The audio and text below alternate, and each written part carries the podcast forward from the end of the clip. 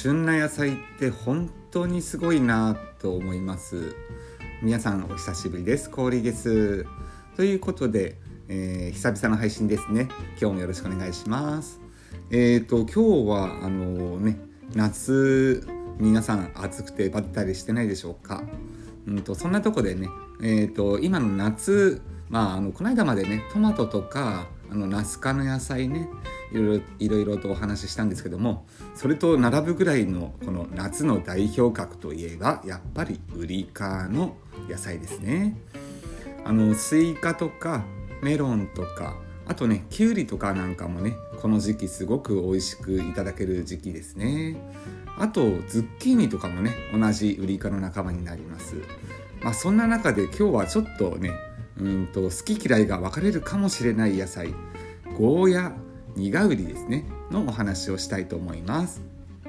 えーとその前にですねあの皆さんからまたねこの間もすごくたくさんのコメントいいねをしていただきました。本当にありがとうございます。えっ、ー、とねこれでちょっとね今日もコメントの方を紹介したいと思うんですけども、えー、と前回の、まあ、冷ややっこですね。まあ本当皆さんねいろんな食べ方で美味しくいただいてて好きな人多いんだなっていうふうに思いました。またねあのいろんな食べ方って僕もねとても参考になったので本当に嬉しく思ってます。あこんな風にして食べるんだなっていう新しい発見もねあったりしたのであのぜひ僕のねコメント欄の方であの皆さんのね意見なんかを書いていただけると本当にためになるし皆さんにねこれシェアすることでねまた美味しいさ新しく発見するなんてこともあると思うので、まあ、こちらのコメント欄の方をね有効に使っていただければなと思います。え、そんな中でコメント、えっ、ー、と稲さんこの間もねありがとうございます。えー、稲さんはこれ塩麹を、えーと、使って食べてるんですね。あなるほどなと思いました。塩麹いいですね。僕もあの醤油麹はねよく使うんですけどもこの塩麹でねいただくっていうのはこれほんといいなと思いました。コメントありがとうございます。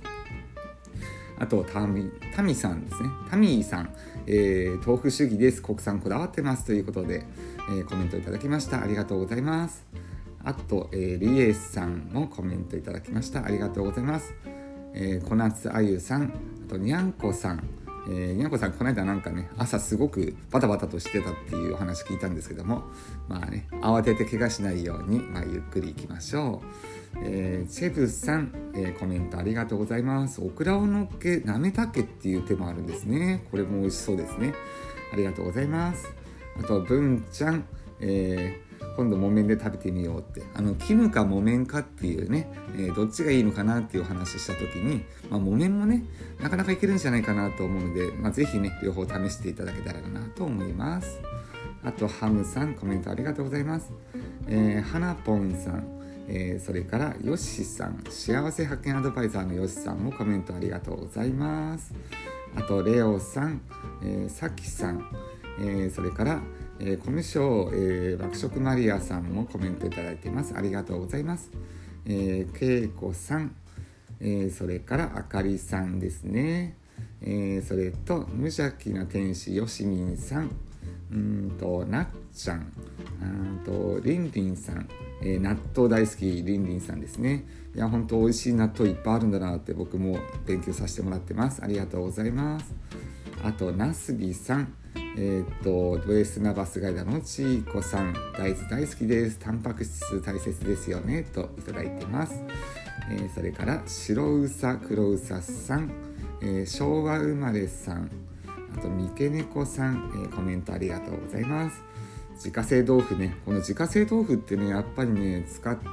あ作ってみて面白いんじゃないかなと。やっぱり売ってるやつに比べてね濃厚な味わいが絶対に楽しめると思うのでこの自家製豆腐チャレンジしてみてください。あとマヤさんポップシーンのマヤさんですね。あとサリーさん、えー、コメントありがとうございます。夏は冷ややっこ最高ですね。とコメントいただいてます。あとかよさん、えー、海さん、えー、それから若葉さんえー、豆腐は本当万能選手ですね。って冷ややっこにあの黒蜜をかけて食べたりとかっていうこのデザートとしてね豆腐を活用するっていうのこれ本当にね僕も新しい発見ですコメントありがとうございます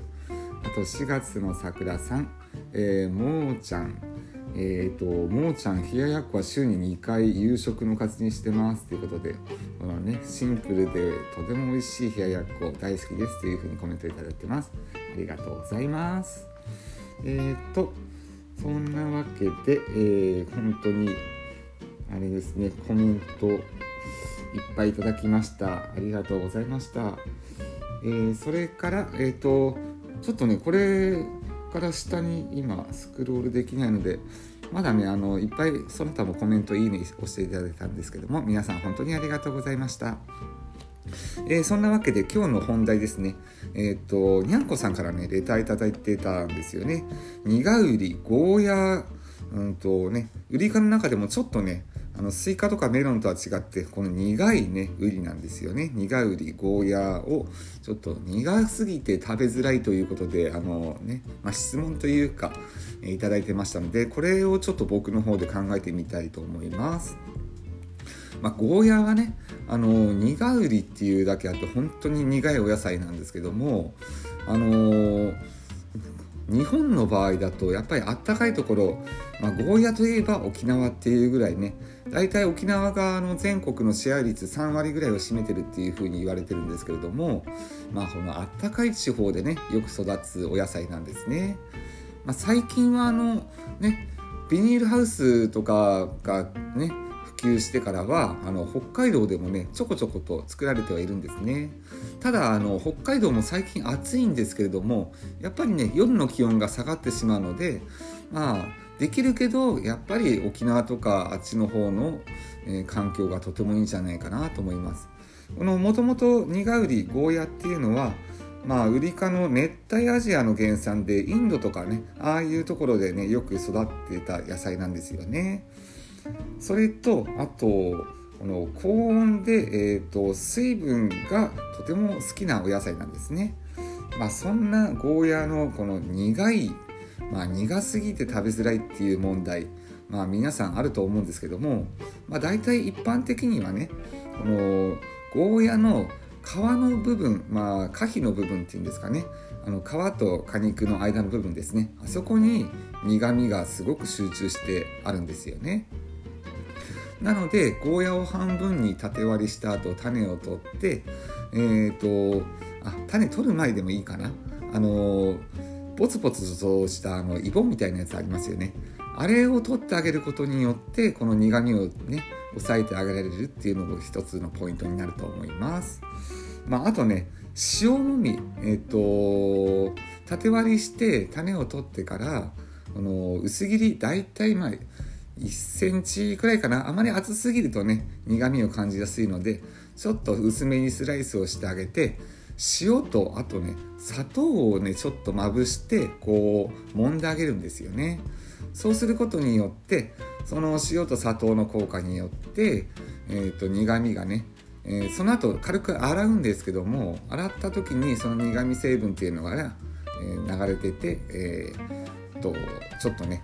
うんと何て言うんですかね。この苦みを抜けて美味しくいただけるんじゃないかなっていうふうに思います。ちょっと説明下手ですいません。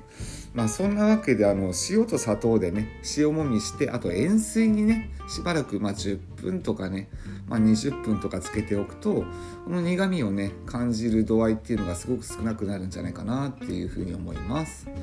えー、あとですねこのゴーヤと合わせるものによってこの苦みを消して旨味を引き出すっていうものがあるんですね、まあ、その一つが、まあ、ゴーヤチャンプル作る時にねあの肉と卵を使うと思うんですけどもあれがねとてもいいんですよね。このお肉のタンパク質があのゴーヤのね苦みをね中和させてくれるっていう作用があるのでこのゴーヤチャンプルを作る時にの肉と卵っていうのはねこれ絶対的にね合うと思います。あとですね和え物として食べる時あのー、ゴーヤってね一度切ってあのー、熱湯でくぐらせてあげてその後にまあ冷やしてあと鰹節をねあえてあげるっていうのがねとても効果的なんですね。鰹節すごく合います。あの本当に美味しいですね。あの鰹節のうまみ成分とあとね鰹節に含まれてる成分がこのゴーヤの苦みをねこう中和させてくれるっていう作用があるのであとかつおだしなんかね入れてこうあえてあげるっていうのもねこれ一つとてもいいと思います。まあ、そんなわけでねこれちょっとね、まあ、ゴーヤチャンプル皆さん作られたことあるかもしれないですけれどもこのね苦みをちょっと取るのに、まあ、下ご下ごしらえの時にですねこの塩もみ砂糖もみっていうので、まあ、塩水にちょっとつけてからあの軽くねさっと茹でて使ってあげるととても苦すぎるっていうのはね解消できると思うので是非試してみてください、えー、そんなわけでねこのやっぱりねこの季節に合った野菜、まあ、自然ってほんとすごいなと思うんですよね。あのその季節にねよく実る野菜っていうのはやっぱりね食べても美味しいしこの人間の体にとってもねとてもいい効果があるものがとても多いです。なので美味しいこの季節の野菜っていうのをいっぱい食べてね体力つけてそれでこの暑い夏を乗り切ってみましょう、まあ、そんなわけであと皆さんからもねこのコメントでねあとやっぱりいろいろと教えてもらえると僕もね本当にね勉強になるのでやっぱりね僕も自分でもいろいろ勉強してるんですけどもやっぱり皆さんのねお話を聞いてるとあこんなことあったんだなっていう新しい発見につながるのでねこのコメントっていうのがねとても僕すごく大好きです。なので皆さんまたねなんかちょっと思ったこととかあれば気軽にコメントいただければあの必ず僕の方でね返信いたしますのでこれからもどうぞよろしくお願いします、まあ、そんなわけで暑い日続いてますが美味しい季節の野菜を食べてこの夏乗り切りましょうそれではまた皆さんお会いしましょう。かわりでした。